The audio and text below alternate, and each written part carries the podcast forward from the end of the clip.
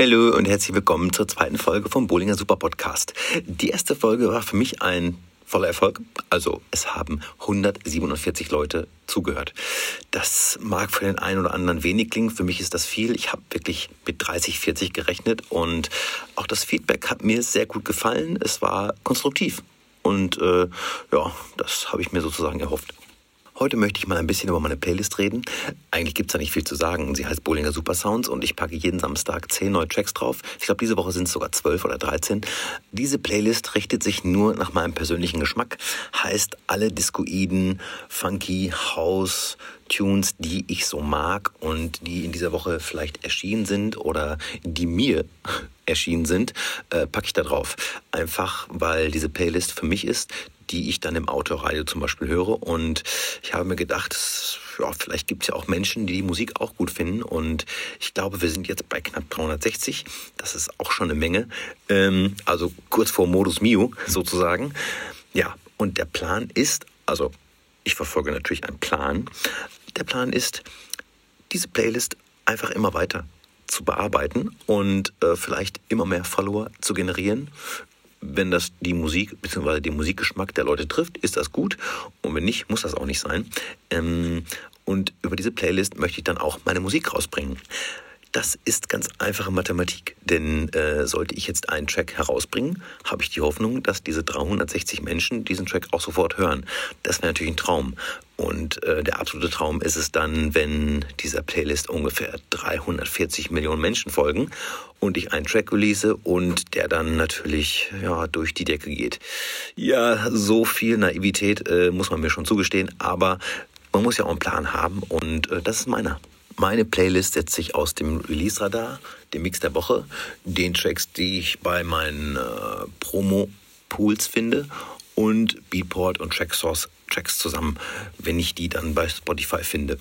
Ja, das ist, glaube ich, eine ganz gute Mischung. Und ab sofort gibt es jede Woche einen Track der Woche, den ich sozusagen ein bisschen hervorheben möchte, und einen Classic-Track der Woche, den ich mal wieder in Erinnerung rufen möchte. Diese Woche ist der Classic Track von Daniel Bowie oder Bowie. Und zwar Stop Playing With My Mind.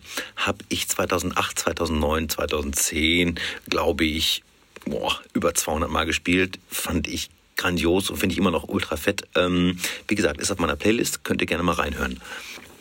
Der aktuelle Track der Woche ist von Kurt Maverick und Roland Clark mit dem Titel Everywhere's House absolut fettes Teil äh, auf Subliminal, falls sich noch überhaupt jemand für Labels interessiert. Das wird auch gleich mein Thema sein. Aber die Nummer ist fett. Äh, Roland Clark, wie immer mit seiner Stimme und Kurt Merrick hat da was ganz Feines produziert. Ich erinnere auch gerne an Kurt Merricks Strings of Tortuga. Auch äh, wirklich jahrelang ein Brett gewesen und äh, ja, immer mal zwischendurch spielbar, würde ich sagen. Ja, mein Thema ist das Label oder überhaupt äh, Arbeiten mit Labels.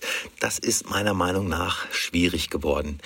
Was heißt schwierig? Also ich halte mich und wir als Brian Bowlinger oder ich als Bowlinger oder welches Projekt auch immer, wir sind kleine Künstler. Wir machen Musik, auf die wir Bock haben und ohne irgendwie auf Beatboard-Charts zu schielen oder irgendwelche Charts und äh, zu hoffen, irgendeinen großen Hit damit zu machen. Ähm, wir sitzen im Studio, machen Musik, Fertig. Das ist es einfach. Und suchen dann natürlich Labels. Das ist heute minimal einfacher geworden als ganz am Anfang, weil man schon so ein paar Releases hatte und hatten ja wirklich schon ein paar sehr, sehr schöne Releases. Ähm, auch danke an die Labels, die sich da äh, getraut haben, uns einfach mal zu veröffentlichen. Zum Beispiel Kipball, Milk and Sugar, Mother Recordings etc. pp. Die ganzen Amis, ähm, King Street, Night Grooves. Ja, und ähm, manchmal frage ich mich aber, warum tut man sich den Stress an und schickt Labels noch Tracks?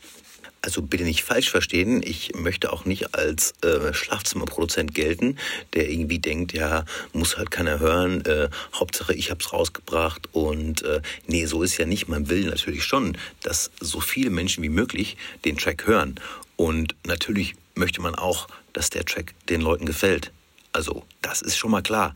Aber man sitzt jetzt nicht an Cubase, so wie ich, und kopiert irgendwelche Muster oder ähm, weiß ich nicht, äh, sucht äh, händeringend nach der Fischertröte, weil die jetzt unbedingt auf der Eins sitzen muss. So als Beispiel, sondern man macht einfach die Musik, auf die man Bock hat. Ich meine, es ist immer eine Schublade. Also die Schublade bei uns heißt Haus. So. Es ist halt manchmal ein bisschen Tech House, manchmal wieder Discoid, manchmal ein bisschen melodisch. So wie wir halt im Studio Bock haben, so kommt die Musik halt hinten raus.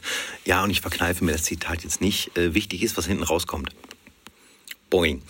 Ähm, unsere neue EP zum Beispiel, die im November kommt, auch wieder bei King Street ähm, in New York.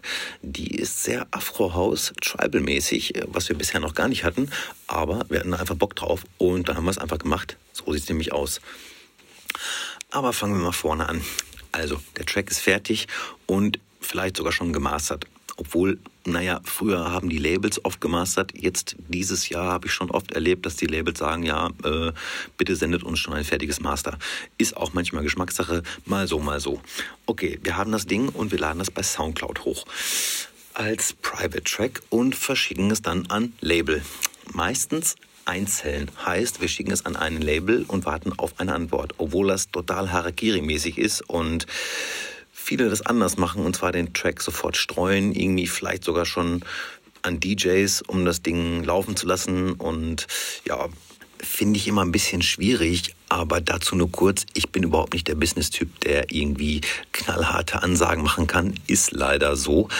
Ähm, das heißt, wenn dann irgendwie auf einmal drei Labels wollen, hätte ich ein ganz doll schlechtes Gewissen, zweien abzusagen, um dann dem fettesten Label, in Anführungszeichen, das weiß man erst nachher, äh, den Track dann auch zu geben.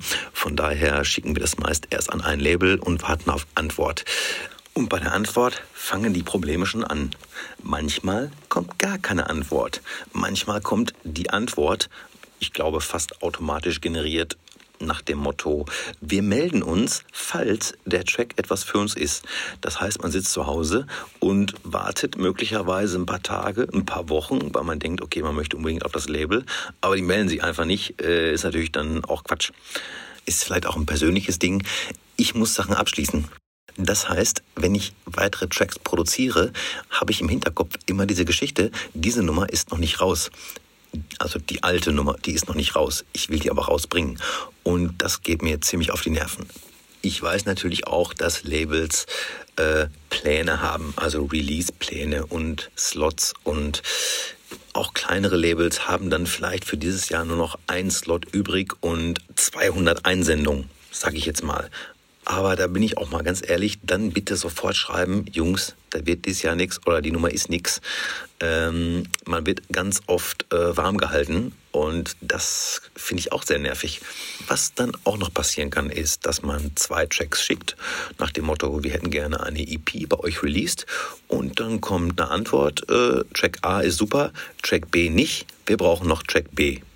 So ist es auch bei uns mal passiert. Ich werde jetzt das Label nicht nennen, denn es ist eigentlich, also nicht nur eigentlich, äh, auf jeden Fall ein super korrektes Label, aber so geht halt auch Labelarbeit und dann äh, hat man da noch eine andere B-Seite hingeschickt und noch eine andere B-Seite, die dann ähm, aber auch nicht passte, hieß es.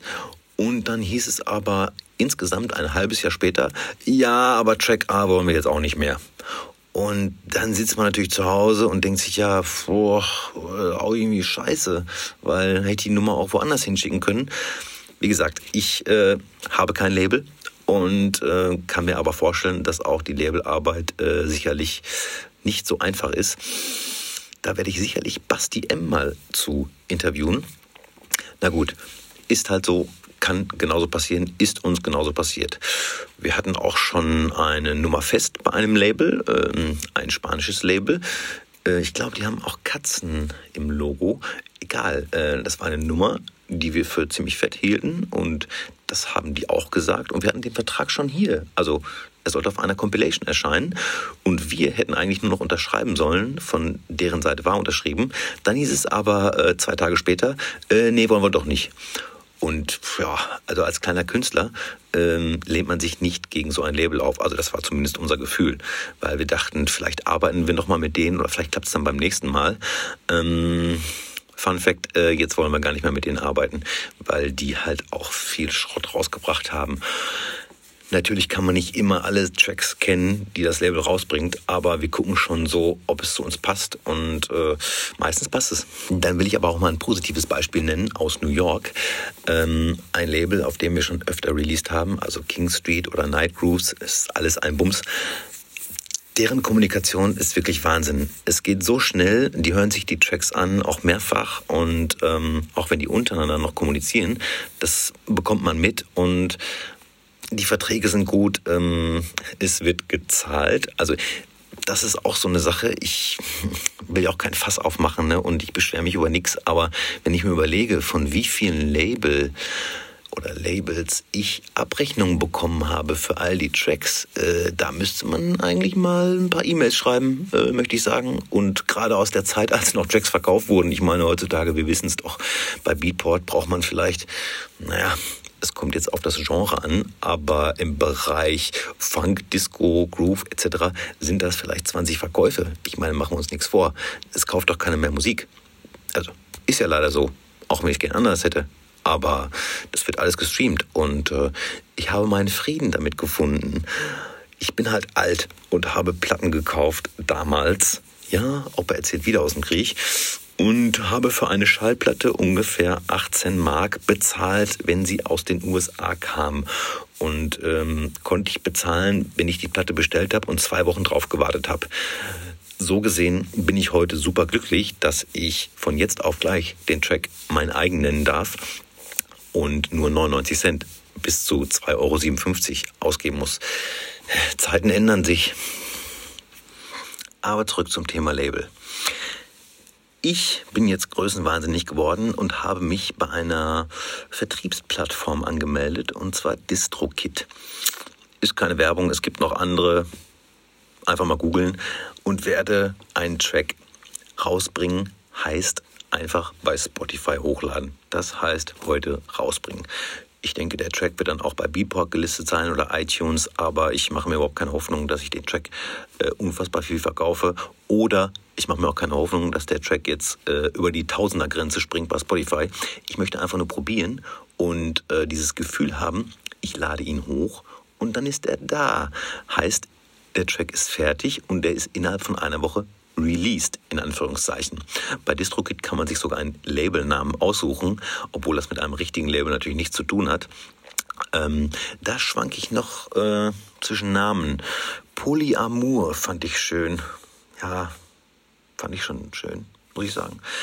Auf der anderen Seite hat man ja immer die Hoffnung, dass das Label den Track auch, ja, ja, supportet und äh, arbeitet, so wie wir in der Branche sagen. Naja, äh, wenn ich mir das aber manchmal angucke, dann ist das irgendwie ein Facebook-Post, ein Instagram-Post mit äh, dem Cover und der Musik dahinter. Ich sag mal so, das kriege ich auch noch hin. Äh, das wird übrigens auch noch eine Folge äh, meines Podcasts werden, in dem ich so erzähle, was ich alles mache über Grafik, Video etc. Ja, wird auch ziemlich langweilig. Viel Glück dabei. Egal. Naja, heutzutage ist das wirklich schwierig mit dem Supporter-Labels, weil die meisten Labels auch viel auf Masse gehen. Einfach rausbringen, rausbringen, immer am Start sein. Als Künstler muss man ja auch immer am Start sein. Auch eine lustige Labelgeschichte. Du produzierst ungefähr, ich sag mal, vier Tracks und schickst die an Labels. Und du hast das Glück, die sind innerhalb von zwei, drei Wochen an vier verschiedene Labels gesigned. Und dann bereitet man die Promo vor. Man schneidet kleine Videos. Ja, wenn man das Cover schon geschickt bekommt, kann man damit auch schon arbeiten. Und dann geht es aber leider los. Es kommen zwei Tracks in einer Woche. Wie soll ich das bitte bewerben? Das ist ja totaler Wahnsinn.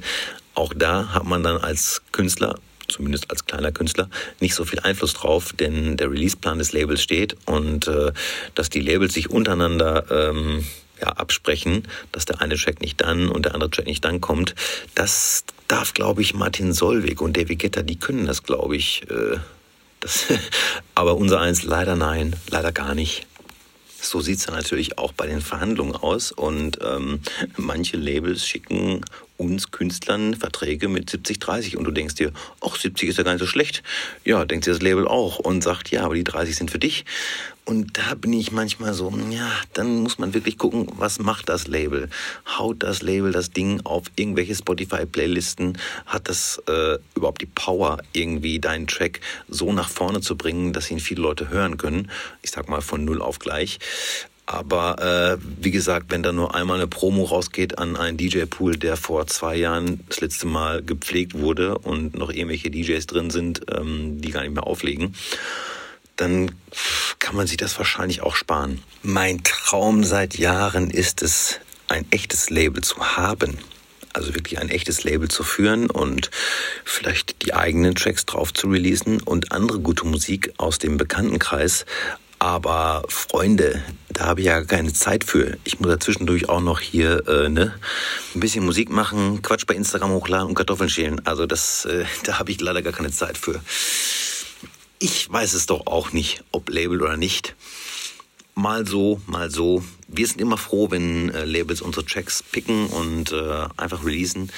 Das mögen wir, falls ich es noch nicht erwähnt habe. Natürlich gibt es auch gute Plattenfirmen, die äh, ihre Reichweite komplett nutzen und Gas geben. Also wirklich Gas geben, dass man was davon hat, dass du über das Label dann vielleicht auch Slots bei Beatport bekommst, also Banner heißt es dann, und die Aufmerksamkeit ein bisschen mehr auf dich gelenkt wird bei den, weiß ich nicht, 60.000 Releases pro Woche bei Beatport oder auch bei anderen Plattformen. Also das will ich ja gar nicht abstreiten, dass es sowas auch gibt. Aber in letzter Zeit habe ich das Gefühl, da passiert halt nicht viel.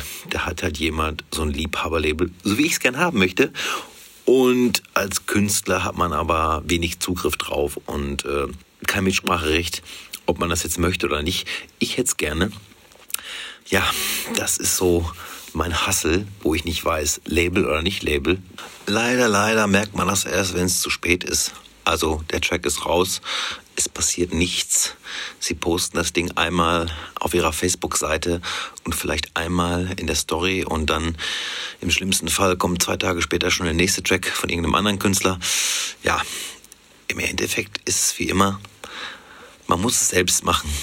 Alles selbst in die Hand nehmen, dann kann man sich nur bei sich selbst beschweren. Oder?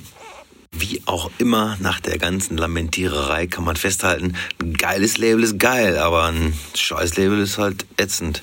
So viel oder so wenig erstmal zu dem Thema Labels. Ich denke, jeder kann sich da ein eigenes Bild drüber machen und ihr könnt mir gerne schreiben oder auch Sprachnachrichten schicken, äh, welche Erfahrungen ihr so gemacht habt. Oder vielleicht habt ihr auch Tipps für mich. Vielleicht mache ich auch total was falsch.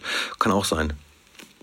Jetzt möchte ich noch kurz auf das Feedback eingehen, was ich so bekommen habe über Instagram und andere Kanäle. Ja, viele fanden interessant, ähm, es zu hören, wie es bei mir damals so losgegangen ist. Und äh, fand ich übrigens auch interessant, mir das mal wieder so vor Augen zu führen. Äh, jemand wünscht sich leise Hintergrundmusik und dazu kann ich nur sagen, äh, mein Intro wurde gesperrt. Hieß, heißt, der Podcast wurde nicht verbreitet weil die gedacht haben, ich hätte Musik geklaut. Habe ich aber nicht. Ich schwöre, ich habe den Track hier produziert mit Royalty-Free Samples, in dessen Vereinbarung stand, dass ich die benutzen darf und auch wieder veröffentlichen. Ja gut, so ist es halt. Äh, ich kann es nicht ändern. Ich habe mich damit jetzt äh, eine Woche rumgeschlagen. Bei Apple bin ich immer noch nicht im Podcast. Es ist halt, wie es ist. Mellibo schreibt, erwähn mich. Äh, Mache ich hiermit. Schöne Grüße Namen. Äh, Kollege Fab fragt, wann kommt nächste Folge? Gerade jetzt, jetzt, wenn du jetzt hörst, das, das ist die nächste Folge. So, wie heißen meine Jünger? Oh, vielleicht habt ihr ja Vorschläge, aber äh, ich habe wirklich keine Ahnung. Hm, ich habe ein paar Daumen bekommen. Ein interaktives Quiz-Dance. Äh, welche Frage soll ich denn stellen? Hast du auch die Antworten? Äh, das finde ich auch mal interessant. Jemand schrieb, er hätte nicht gedacht, dass ich so eine angenehme Stimme habe. Naja, das hätte ich auch nicht gedacht. Jemand wünscht sich einen Vlog. Das muss ich erstmal googeln, aber ich glaube, es ist irgendwas mit Video. Wegen meinen Augenbrauen. Ja, ich, wenn ich Videos mache, vielleicht achtet ihr jetzt mal drauf, wenn ich Videos mache, auf denen mein Kopf zu sehen ist von vorne, tanzen meine Augenbrauen immer. Das ist meine Unsicherheit. Die versuche ich damit zu überspielen. Klappt nicht. Aber ist halt so. Dann folgten noch einige Kurznachrichten mit Daumen, mit Geilmann, ähm, mit länger Ausrufezeichen. Und für die erste Folge fand ich das wirklich sehr, sehr nett. Ich mache einfach weiter. Und äh, der Podcast wird sich entwickeln. Ich werde weiterhin probieren, äh, ein paar Jingles einzufügen, dass er nicht ganz so trocken rüberkommt. Äh, ich habe auch schon ganz trockenen Hals. Ähm, deswegen soll es das auch für heute erstmal wieder gewesen sein.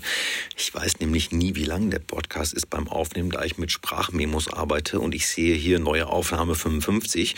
Habe ich gleich also ein bisschen was zu schneiden.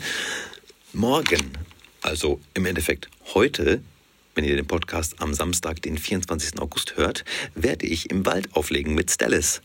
Und äh, das ist das 1000 Quell Open Air After Show Party Paket im Wald. Ich tippe mal so ab 1 Uhr. Ich freue mich auf euch. Ja, macht's gut. Bis nächste Woche.